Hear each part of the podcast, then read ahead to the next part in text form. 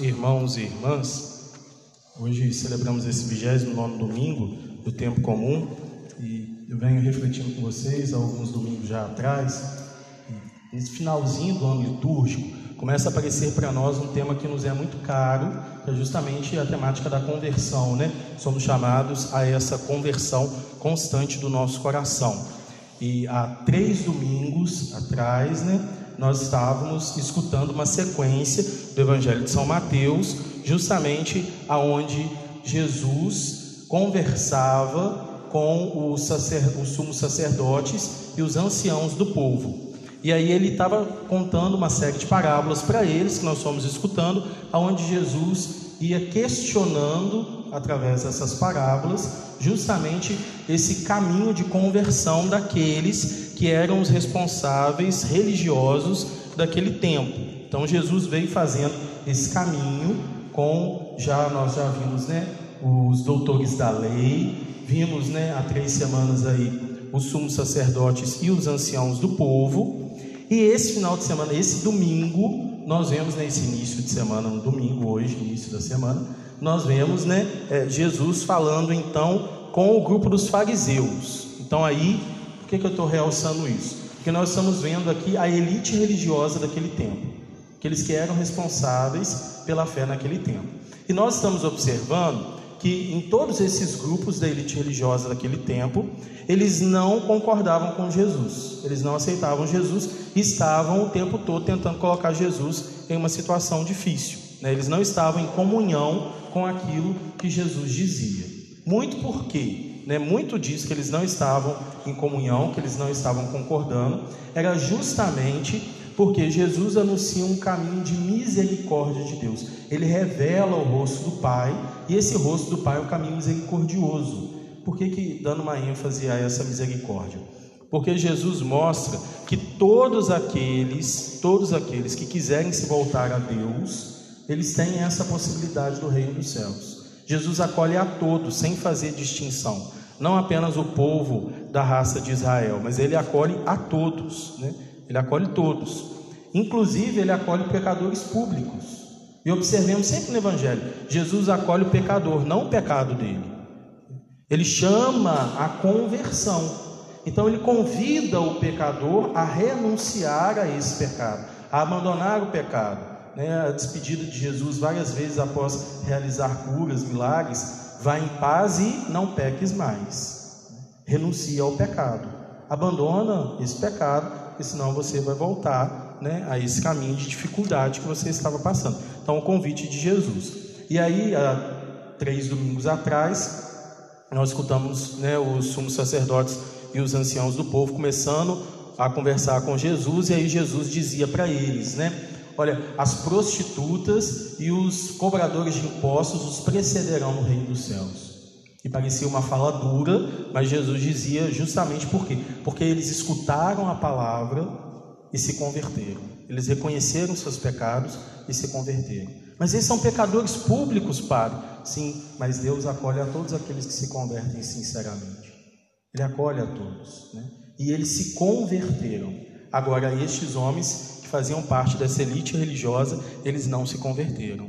Eles continuaram da mesma forma. Por isso essa fala tão dura de Jesus. As prostitutas e os cobradores de impostos os precederão no reino dos céus. Né? Todos aqueles que se convertem verdadeiramente, eles herdarão o reino dos céus. O grande convite de Jesus a todos nós. E aí nós vamos vendo, né, dando eh, os vários grupos, e hoje nós estamos vendo o grupo dos fariseus, mais uma vez, inconformados com esse rosto de Deus que Jesus anuncia, não aceitando, porque eles anunciavam um Deus que vinha trazer a salvação apenas para um pequeno grupo e não para todos. Né? E que nem todos tinham direito de buscar a Deus, principalmente se eram pecadores públicos, então eles já estavam condenados, já não tinha mais o que fazer por eles, né? E aí então nós vamos vendo né, nessa sequência, hoje Jesus é procurado pelo grupo dos fariseus e pelo grupo do partido de Herodes. Aqui tem algo diferente, porque até então nós estamos observando grupos da elite religiosa procurando Jesus, não concordando com o que Jesus diz, né, e tentando colocar Jesus à prova. Hoje nós vemos um grupo de um partido político procurando Jesus junto com o grupo religioso. Então tem aqui uma fusão desses dois grupos, uma união desses dois grupos né, contra Jesus. E aí vamos entender por que, que vieram esses dois grupos né, aqui também tentar contra Jesus e o que, que isso tem a ver com a conversão nesse né, caminho no final do nosso ano litúrgico. Pois bem, primeira coisa a gente tem que entender né, que no tempo de Jesus, né, Jerusalém estava tomada pelo Império Romano. O Império Romano era quem exercia o poder político, econômico, social naquela região, naquele tempo. Né? E o Império Romano dominou então Jerusalém. Eles vieram, fizeram esse, essa dominação, e nessa dominação de Jerusalém, aqueles judeus mais tradicionais, eles não concordavam com essa dominação, porque eles estavam subjugados né, ao poder de Roma, né, ao poder do Império Romano, poder de César. É, e o Império Romano ia contra os princípios deles. Né? Uma coisa muito simples para nós observarmos é que os romanos eles eram politeístas, acreditavam em vários deuses. Os judeus não, eles são monoteístas, acreditam em um único Deus. Então isso é uma das coisas que já entrava em conflito para eles, né? É, e esse fato dos romanos serem politeístas, eles acreditarem em vários deuses, eles também cultuavam a César, o imperador. O imperador sempre recebia o nome de César. Então, César fulano, César fulano, né? mas era o imperador. Então, eles cultuavam também ao imperador. O imperador era visto para eles como né, uma imagem de Deus, como uma imagem de um Deus. Né? É, o divino César, como eles o conheciam como se ele também fosse uma divindade, né, dentre as tantas que eles cultuavam. E para os judeus isso era algo inadmissível, né? Não dava para concordar com o negócio eles são monoteístas, acreditam em um único Deus, então isso era inadmissível. Então aqui nós temos dois grupos diferentes, com visões diferentes, com ideias diferentes, que estavam convivendo naquela, naquela região, naquela situação daquela dominação, mas observemos algo: é, até pessoas que pensam diferente, que não concordam com a mesma visão, às vezes tão opostas, quando eles não estão dispostos a abrir mão do poder, eles se unem. Para fazer o mal, até quem é diferente se une. Tem união até nesse momento. Né? É triste porque às vezes nós, para fazer o bem, não temos tanta união. Né? Às vezes na, na igreja nós vamos, nós, a nossa intenção é lógica, anunciar o reino dos céus, é fazer o bem, né? E muitas vezes nós ficamos com tantas picuinhas, tantas briguinhas bobas, né? Ah, mas fulano de tal vai estar, então eu não vou não, eu não gosto de fulano. Para fazer o bem, às vezes a gente tem tanta dificuldade, né? Agora, olha só, esses dois partidos completamente diferentes, esses dois grupos completamente diferentes, para eles não perderem o poder. E por que perder o poder? Porque Jesus estava anunciando um reino diferente. O poder religioso estava em crise, porque muitas pessoas estavam aderindo ao grupo de Jesus, estavam seguindo Jesus. E o poder econômico, o poder político, por sua vez, estava incomodado, por quê?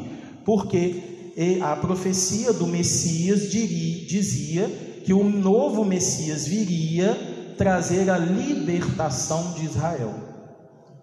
E eles não conseguem pensar em outra coisa, outro reino, que não seja esse daqui, o terreno, né? que seja ligado ao dinheiro, a esse poder. Eles não conseguiam enxergar outra coisa. Então eles se sentiam ameaçados. Né? Como assim?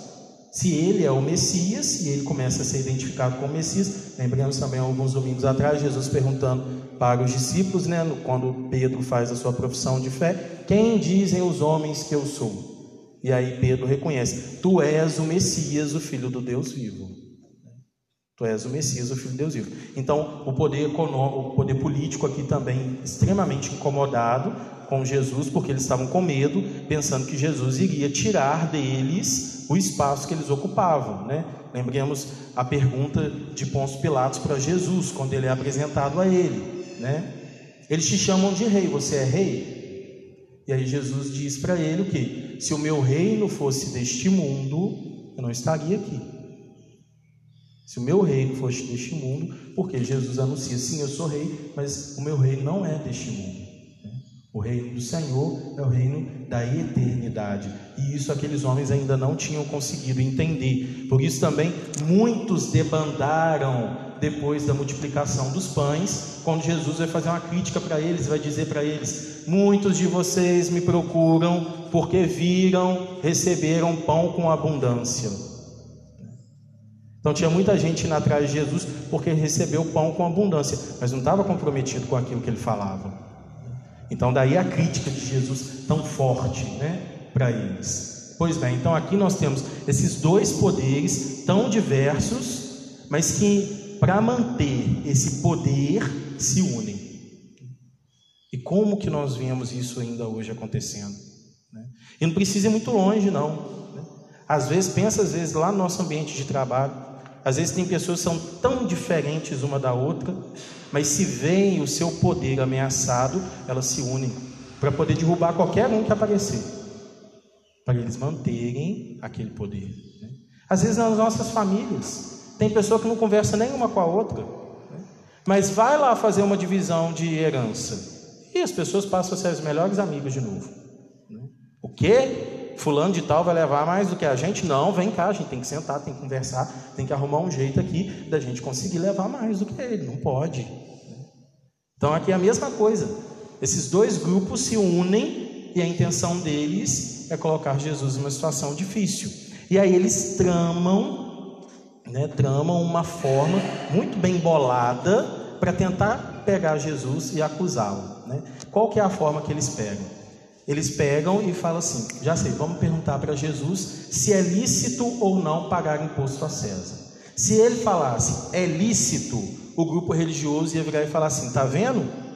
Ele vai contra os nossos princípios. Ele cultua a César como um Deus ele enxerga César como um Deus. Ele é contra o nosso princípio. Vamos mandar prender ele. Se ele falasse não é lícito, o poder político ia falar: tá vendo? Ele é um arruaceiro. Está indo tentando contra o poder político. Então vamos mandar prender ele.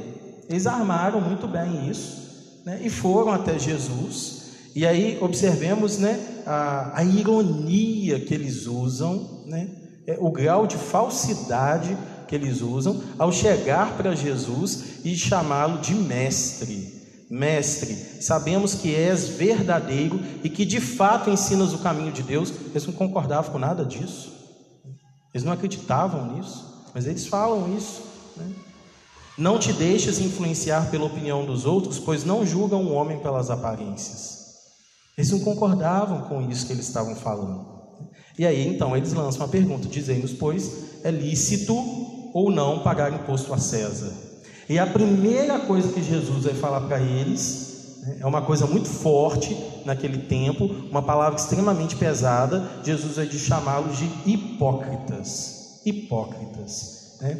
E aí vamos lembrar aqui, hoje dando aula de história também não me né? Mas vamos lembrar o que, que significava hipócritas, né? Hipócritas vem da palavra hipócrisis do grego, que significa máscara. Era uma máscara que eles usavam no teatro, né? A máscara, talvez a pessoa está muito feliz ali por baixo dela, mas a máscara passa uma imagem de triste, então a gente acha que está triste. Ou vice-versa, a pessoa está muito feliz, está muito triste, mas está usando uma máscara feliz, a gente pensa que está feliz, beleza. Então é uma máscara, né? Passa uma coisa que não é realmente aquilo que está por dentro, né? Aquilo que está ali embaixo.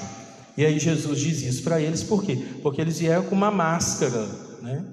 De que eles acreditavam naquilo que Jesus falava, de que eles reconheciam Jesus. Né? E olha qual que é o instrumento que eles estão usando: a vaidade.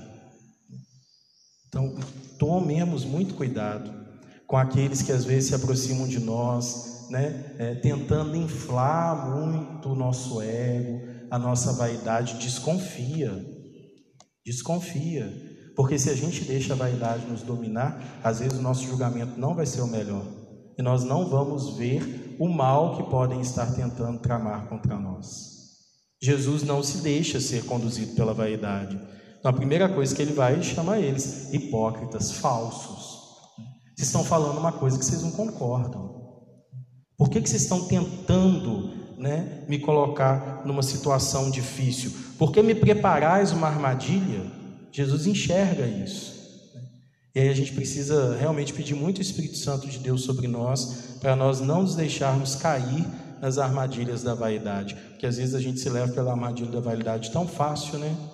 Tão fácil. Tá lá, né? O casal né? Quando casou, era uma beleza, né? Ela estava linda, ele maravilhoso, os dois se cuidavam, estava tudo certo. Depois que casou, ninguém mais estava cuidando um do outro, estava ficando uma imagem triste de olhar um para o outro, né? É, e a idade vem, né? A lei da gravidade chega para todo mundo. Aí de repente aparece aquela pessoa linda, maravilhosa na frente e começa a falar: Ah, você é a pessoa mais linda do mundo. A gente tem espelho dentro de casa. Como é que a gente vai falar, vai acreditar nessas lorotas, né? Estou falando que é todo mundo feio para morrer, não é isso não. Mas abre o olho, gente. Está vindo demais, né? Está jogando muito confete, está inflando demais. E aí o que, é que a pessoa faz? Deixa o ego levar. Né? Deixa o ego levar. Aí quando vê, já está em, uma situação de infidelidade que não consegue nem sair mais. Olha só, abre o olho, fique esperto. Né? Presta atenção, não deixa a vaidade te dominar.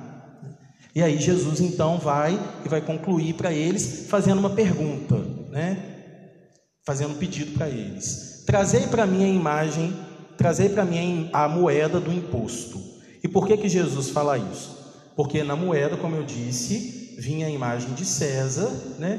E escrito o divino César, reconhecendo César como divindade. Vamos lembrar aqui ainda no Evangelho de São Mateus, quando Jesus entra no templo e vira a mesa dos cambistas. Por que, que no templo tinha cambista? Né? Para que, que precisava de uma banca de câmbio, de troca de moeda? Né? Para que, que precisava disso, padre? Por quê? Porque quando ia fazer a oferta no templo, eles não aceitavam aquela, aquela moeda pagã, aquela moeda que vinha com a imagem de César escrito Divino César. Então, quando a pessoa chegava no templo, logo no início do templo, ela tinha que pegar a moeda do império, deixar lá e pegar uma outra moeda que tinha validade lá para dentro e colocar a moeda lá na oferta. Por quê? Porque você não iria adorar a Deus com uma imagem pagã. Você não iria dar um outro, né, a, a oferta com a imagem de um outro Deus. Por isso que tinha isso. Né? E aí Jesus diz para eles: Trazei para mim a moeda. Eles levam a moeda e Jesus pergunta: quem é a figura que está aqui nessa moeda? Eles respondem: É de César. E aí a resposta de Jesus: Dai a César o que é de César. É como se ele estivesse falando com eles: Ué, mas vocês, né, por poder religioso, vocês não reconhecem César como divindade. Aqui nessa moeda está falando que César é divino, está falando que ele é uma divindade. Então, para que vocês querem essa moeda? O que vocês querem fazer com isso? Isso tem valor para vocês? Não. Então devolve para quem é de, valor. Devolve para quem é de direito. Dá a César o que é de César. Mas aí Jesus conclui ainda. E a Deus o que é de Deus. Por quê? Porque eles estavam dando a Deus não o que era de Deus. Porque olhemos ali, é, o coração de quem se dá a Deus, de quem se entrega a Deus, se une com um grupo adversário para tramar uma maldade dessa? De forma nenhuma.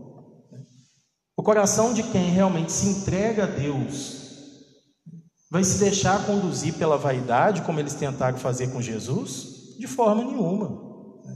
E aí vem uma pergunta, uma reflexão muito profunda para nós no final desse ano litúrgico. Se nós caminhamos até aqui com Jesus, nós temos que começar a dar uma resposta. Se a gente realmente vai querer continuar seguindo com Jesus, assumindo o nosso caminho de conversão e assumindo tudo aquilo que implica seguir Jesus, ou se a gente não vai querer. Não dá para chegar até aqui e ainda ficar em cima do muro. Ainda ficar hipócrita, fingindo que segue Jesus, mas no fundo não segue. Então a gente precisa perguntar: a quem nós estamos dando aquilo que é de mais importante que nós temos na nossa vida? A quem nós estamos dando? Estamos dando a Deus ou estamos dando a César? A quem nós estamos dando a direção da nossa vida? E basta a gente parar para pensar quantas vezes nós já falamos, né? Nós nos pegamos assim: se eu tivesse dinheiro, a minha vida ia ser diferente. Porque o que, que a gente pensa? Que o dinheiro, muitas vezes, o que, que nós acreditamos? Que o dinheiro é o valor máximo. É ele que nos conduz. Né? É ele que dá sentido para a nossa vida. E a gente vai ensinando isso cada vez mais. Se tivesse dinheiro. Quantas vezes a gente já parou para poder falar assim: se eu fosse mais honesto, a minha vida ia ser diferente? Ou que talvez a gente já parou para poder falar assim: se eu fosse uma pessoa né, mais humilde, eu ia ser diferente, minha vida ia ser diferente. Isso às vezes a gente não pensa, não, porque a gente não vê isso, às vezes, muitas vezes, infelizmente, como valor. Né, como valor. Nós medimos as pessoas tantas vezes pelo. Nossa, fulano de tal está muito bem. Por quê? Você viu a casa que ele comprou? Pode ser a pessoa mais desonesta da face da terra, pode ser a pessoa né, mais sem nenhuma humildade, né, sem nenhum temor a Deus, mas se ele comprou uma casa muito boa, então ele está muito bem. O que, que significa isso? Que o valor que nós damos para uma pessoa estar bem é o valor financeiro. E basta nós olharmos hoje em dia cada vez mais a nossa juventude, como é que está ficando, né? Buscando valores, né? é, em, em, algo, é, o dinheiro é o valor. O que está dando dinheiro hoje? Estudar muito, ter um trabalho honesto, né? ralar de sol a sol, de chuva a chuva. Não, isso não dá muito dinheiro, não. Quantas pessoas ficaram riquíssimas, né? morrendo de trabalhar? Poucas. Agora, quantas celebridades instantâneas ficam ricas de uma hora para outra? Um monte. E o que, que precisa fazer para isso? Precisa ter um corpo bonito, né? precisa ficar se expondo. Né?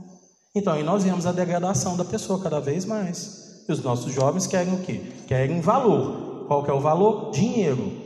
Consegue ganhar dinheiro fácil assim? Então vamos ter isso. Vamos fazer isso. Né? E a gente vê é, essa degradação total da figura feminina, do masculino, completamente degradado. Né? As pessoas reduzidas a partes de corpo a recortes de carne, como se isso fosse valor. Mas isso vai dar dinheiro, né? isso vai dar status. Então isso passa a ser valor. E a gente chama de cultura. Meu Deus do céu, se a cultura do nosso país for ficar mostrando parte do corpo, olha, a gente está perdido. Né? Que país é esse que a gente vive? Que a cultura é ficar mostrando parte de corpo que serve para sentar. E isso passa a ser visto como cultura, isso passa a ser visto como valor, né? E cada vez mais a gente vê desde as crianças bem pequenininhas aprendendo a mostrar como se isso fosse aquilo que vai trazer felicidade, como se isso fosse aquilo que fosse trazer valor. Onde nós estamos colocando o nosso coração? Aonde nós estamos colocando aquilo que é de Deus, dai a César o que é de César, estamos no mundo, vivemos no mundo, temos que saber lidar com as coisas do mundo, mas onde nós estamos colocando a nossa confiança? Onde nós estamos colocando a nossa vida? Estamos dando a Deus ou estamos dando para o mundo? Amados irmãos e irmãs, peçamos o Espírito Santo de Deus que nos ilumine, nos dê sabedoria, para que cada dia mais nós saibamos discernir o caminho que estamos escolhendo e realmente entregar os nossos corações completamente a Deus. Em nome do Pai, do Filho e do Espírito Santo.